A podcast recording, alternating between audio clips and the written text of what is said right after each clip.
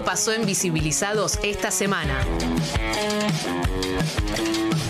Bueno, momento de columna de género, ¿eh? que la, la, el mes pasado tuvimos ahí un tronco Sí. y la vamos a hacer de nuevo. por- Bueno, todos los meses intentamos que Pola eh, haga su columna, pero queríamos volver a repetir y que darle el espacio que se merece, obviamente. ¿Cómo andas, Polita? Hola. ¿Todo bien? ¿Todo bien? Hola, Pola, ¿qué tal? Hola, Pola. Hola, Aldi, ¿cómo estás? ¿Qué decís bien? Ay, bien. Qué frío. Yo pensé que hoy iba a ser solecito. Nah, sí está bien. ¿Cómo que hace frío? ¿Dónde estás vos? Ahí en el estudio calientico, ¿no? Calientico. pero, No, sí, así cualquiera. pero, ¿vos Bueno. estás que al aire libre?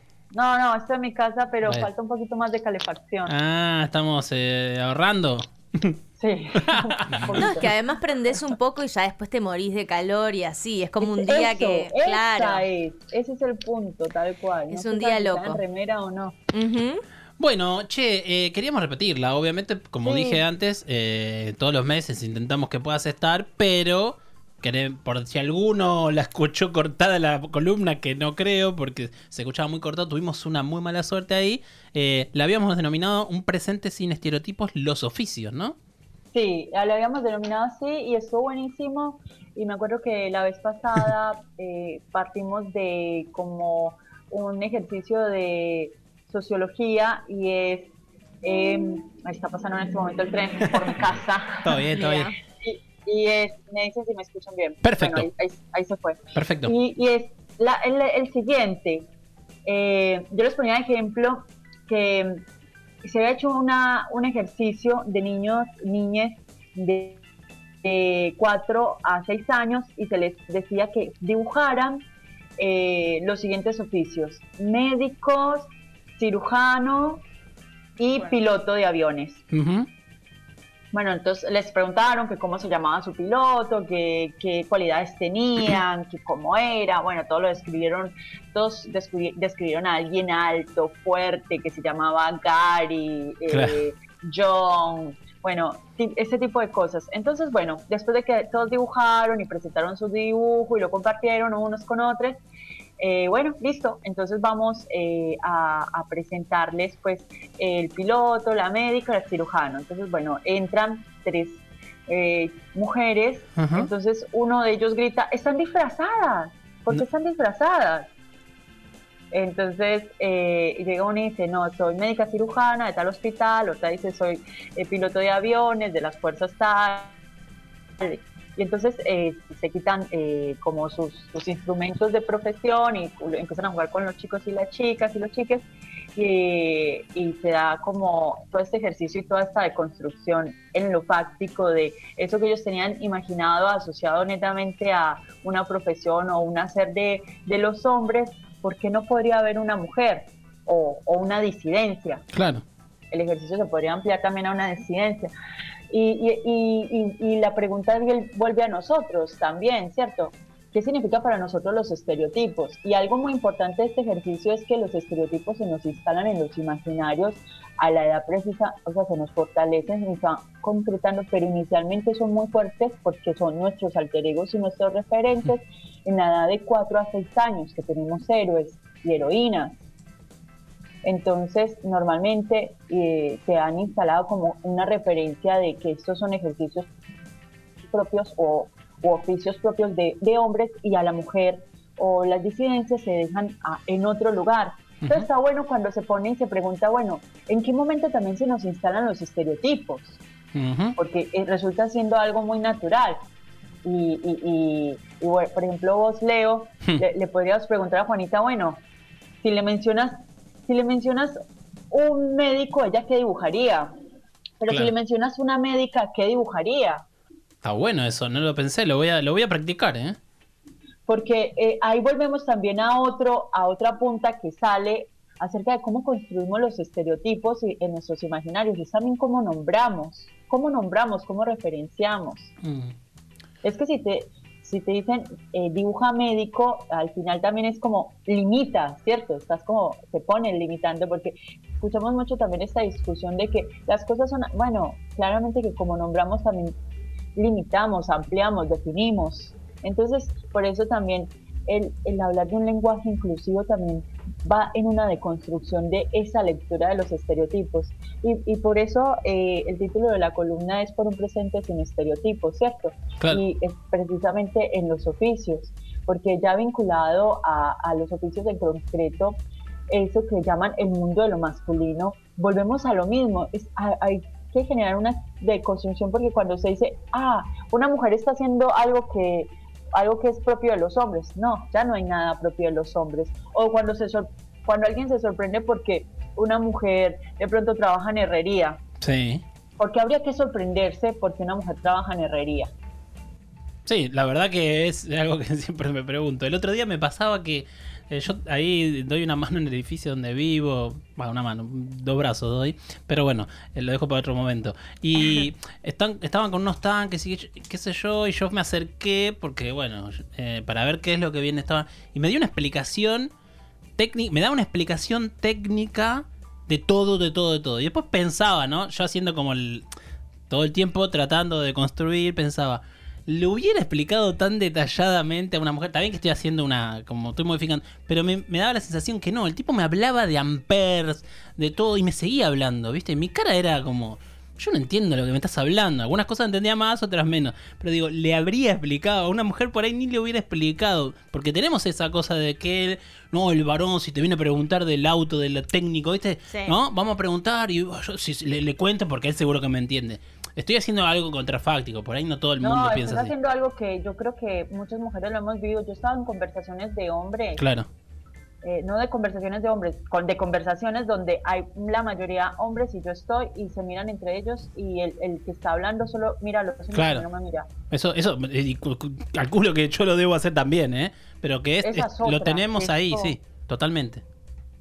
Bueno, entonces partimos de este ejercicio fáctico precisamente, bueno, como para hacernos la reflexión crítica de cómo se nos instalan los estereotipos y qué estamos haciendo para la deconstrucción de los mismos entre en nuestros imaginarios y también muchos de nosotros somos padres, tíos, eh, sobrines, tenemos, entonces está bueno también estos ejercicios eh, que, que se que se pueden hacer cotidianamente y, y que también o, o deconstruir porque la pregunta de qué se imaginan nuestros hijos, eh, nuestros sobrines o los hijos de nuestras amigas eh, sobre qué, es un oficio y para quién. Claramente hoy en día hay nuevos oficios y también está claro que el camino ya es otro, ¿cierto? Porque, por ejemplo, en perspectiva histórica uno podría decir cuando la mujer empieza, la mujer eh, eh, en Argentina a incursionar en el mundo del trabajo y uno empieza a ver que la mujer en Argentina incursiona en el mundo del trabajo es en 1914. Ujú. En 1914 el 21% de la eh, población de las mujeres eh, trabajaban y todas ellas trabajaban en oficios que eran eh, rotulados específicamente para ellas, como era el de planchadoras, costureras, Claro. modistas, tejedoras, cocineras, lavanderas.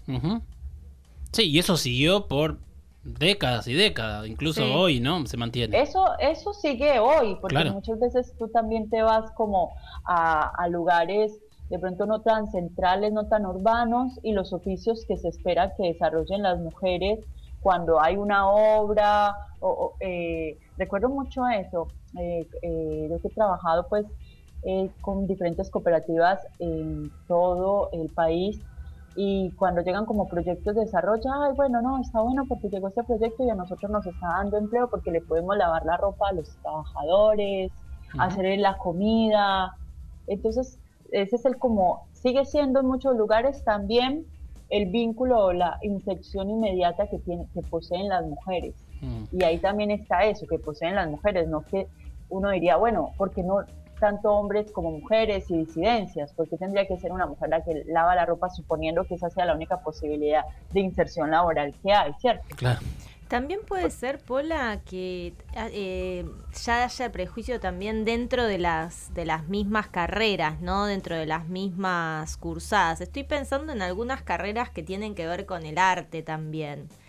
Eh, incluso, bueno, en algunos tiempos la mujer, viste, que estaba como fuera de lo que era la pintura académica, bueno, por todo el tema de que no se podían formar en las mismas escuelas que los varones porque, no sé, había mujeres desnudas, las modelos, por ejemplo. Pero después también, no solamente en la temática, sino también en qué tipo de disciplinas podían hacer las mujeres, por ejemplo, para la escultura. Bueno, en general siempre se cuenta lo de Lola Mora, que creían que ella no esculpía porque tenía que levantar un martillo un poquito más pesado que un pincel para pintar una florcita. Entonces, Claro. también se descreía en un momento como que le hicieron una especie de opereta eh, diciendo, miren que no es tan buena, miren que Ah, ella en el taller tiene tipos. Claro. y ella era Claro, excelente. bueno, como si los hombres eh, no tuvieran ayudantes, como Exacto. como si no hubi- hubiese todo Siempre se trabajó en talleres, por supuesto, pero este lo lideraba una mujer. Está, está muy bueno ese ejemplo y desde el lugar en que lo pones, porque eso también nos hace una lectura eh, cuando precisamente de los cambios sociales y dónde, por dónde los cambios sociales en sí, en, en principio se hacen en el accionar cotidiano, están las resistencias de aquellos que no están de acuerdo con eh, lo establecido y, y se preguntan y se cuestionan. Y a partir de esas resistencias se genera ya algo que es lo que nos, eh, digamos, a todos nos rige, que sería una, la Carta Magna, que es la, la- la Constitución. Y es a Claro. partir de precisamente de 1949 que se dan los principios de igualdad entre hombres y mujeres. Y esto es muy importante porque, como decíamos, antes de eso eh, ni se cuestionaba. Mm. ¿Por qué? Porque la mujer tendría que tener un, un principio de igualdad. Claro. Y eso, de alguna manera, desde este punto de vista, no dice, ¿qué? ¿Cómo? ¿Por qué no? Hmm. Y las mujeres que lo desafiaban y lo dejaban tan en evidencia, y bueno, había que bajarlas, digamos, había que sacarlas del medio, ¿no? Un poco. Sí, porque eh, era ocupar un lugar que se le estaba restando a, a esa mirada patriarcal, ¿cierto? Esa- Sí. esa- y también que, bueno, reconozcamos, no es que es la mirada de los hombres. Una mirada patriarcal implica, es la mirada de la sociedad. Sí, en, en su conjunto, no es que, es que es que las mujeres miraban de una manera y lo, no, no, estamos hablando de que había una sociedad que leía eh, lo cotidiano así y que era la sociedad misma la que arrinconaba a la mujer a, a estos rótulos y a estas miradas y a estos estereotipos. acá se hablaba mucho de esta pacatería porteña de doble discurso y además con una fuerte impronta de la Iglesia Católica Mm. también, ¿no? Claro, en esto el- social el- que vos decías. es precisamente la Iglesia Católica, sin, sin, andar, sin generar muchas profundidades, pero genera un estereotipo propio de que, quién es la mujer cuidadora, la que banca, la que, la que se pena, pero bueno, tranquila, no hace escándalo, es fuerte, pero es fuerte porque calla, es fuerte porque mantiene la cohesión y la cabeza baja, son buenas mujeres porque están ahí, no de, como, como ese, ese, ese refrán histórico eh, que ya lo hemos hablado acá, que es el refrán de detrás de un, un buen hombre hay una gran mujer, pero, pero está detrás, ¿cierto? Sí. Detrás, detrás, no al lado. Mm. Es, es, esa, es esa lectura de que la mujer no, no tiene que ser la visible, sino que es el hombre el que se dice y que por suerte hay una mujer atrás conteniéndolo, porque el pobrecito pues solo no puede Claro. pero, pero ella está detrás y se la banca detrás, no, no, no necesita protagonismo. Mm. Entonces es eso, eh, hoy como la columna queriendo rescatar ese, en ese momento el programa que hicimos, precisamente era de cómo, cómo leemos, cómo se tenemos instalados nosotros los estereotipos, cómo, cómo seguimos fortaleciendo o cómo se, estamos deconstruyendo los estereotipos, qué son los estereotipos, porque la pregunta es qué cree uno que son los estereotipos, y los estereotipos yo creo que todos los tenemos. O sea, hoy estamos hablando en, en este tema, pero bueno, hasta a mí como colombiana me dicen, seguramente vos bailas muy bien. Pues, Claro. eh, Ah. Yo no bailé muy bien. Claro, to- totalmente. Igual enfocado en los oficios, es como. Si te pones a pensar, es realmente muy. Está muy instaurado y muy instalado, ¿no? Yo no veo. O sea, se ven muchos cambios en un montón de cosas, ¿no? Que uno también incluso trata de cambiar las cosas, en cómo dirigirse, en cómo. eh, nada, en todo.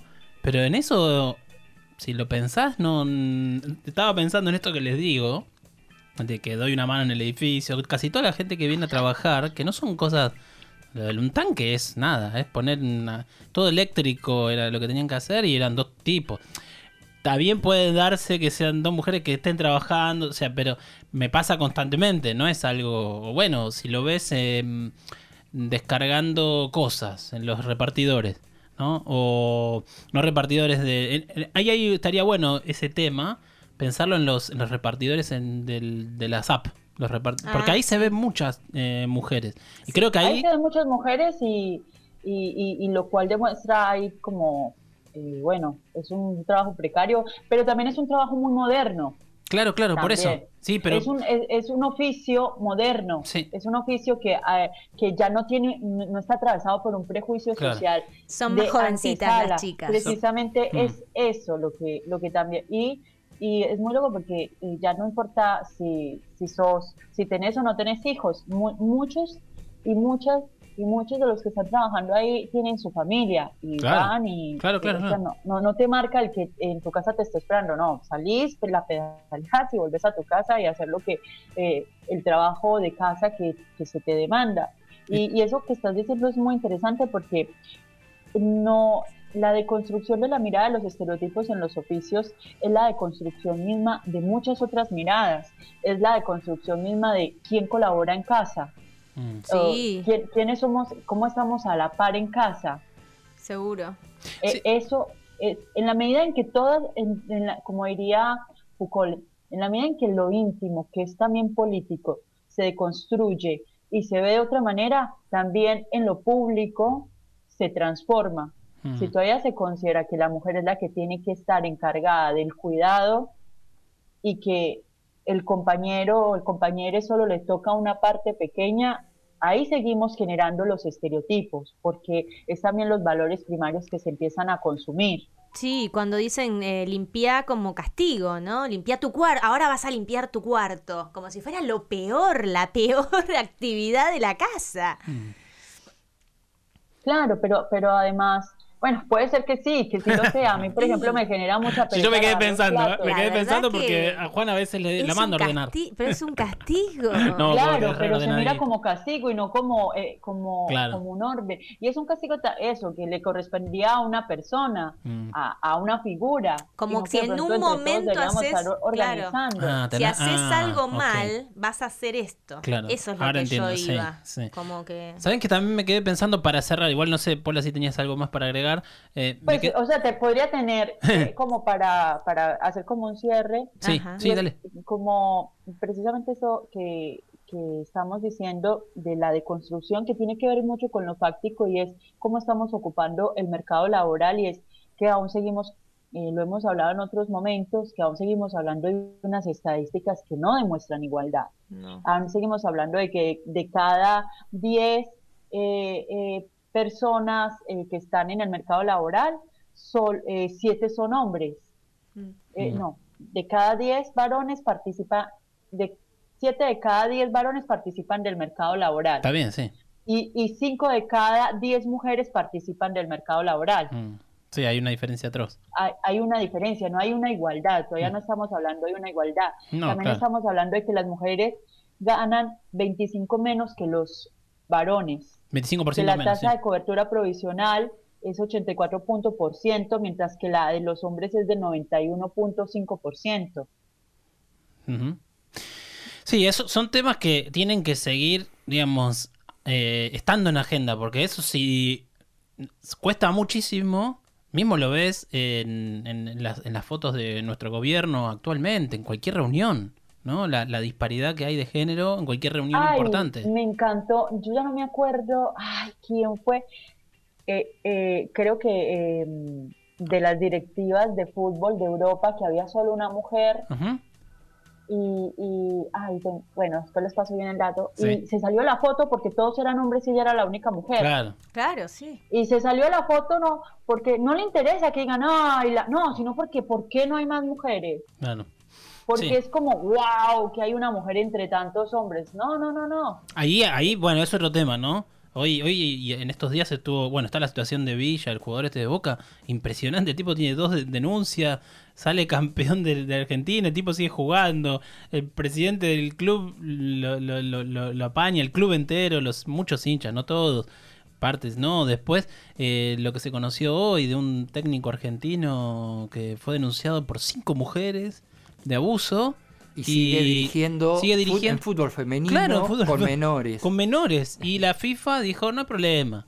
No pasa nada, no, no podemos, no tenemos elementos para decir nada. Así que como hay, hay como eh, sectores, por decirlo así, que no tiene que ver con la columna en sí, pero que todavía está muy, muy, muy, No, muy. no, pero, tiene que ver con Sí. los estereotipos. Sí, claro, Tiene que claro. ver con, con, los- con estereotipos y con esos eh, grupos de contención patriarcales que siguen, que, que no les importa otra lectura y ampliar la mirada. Ni hablar, Pola, del- Precisamente de los jugadores. Volvemos a lo mismo. Hmm. Es, es eso precisamente. Sí. Ah, bueno, es buen jugador. ¿Qué me importa? Claro.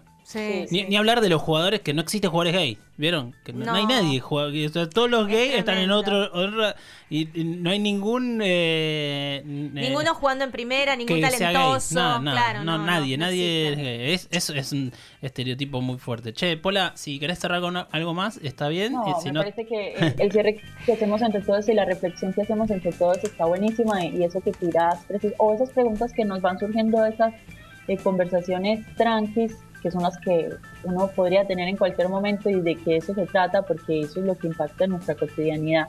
Es eso, que ¿por qué no? ¿Por qué no pasa esto? Claro. ¿Por qué no? Esa, esa, esa, esa me, me gusta, me gusta eso que queda ahí. Sí.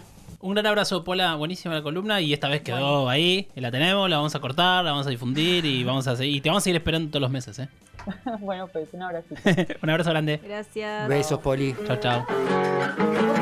Escucha Visibilizados todos los martes de 18 a 20 por Radio Colmena.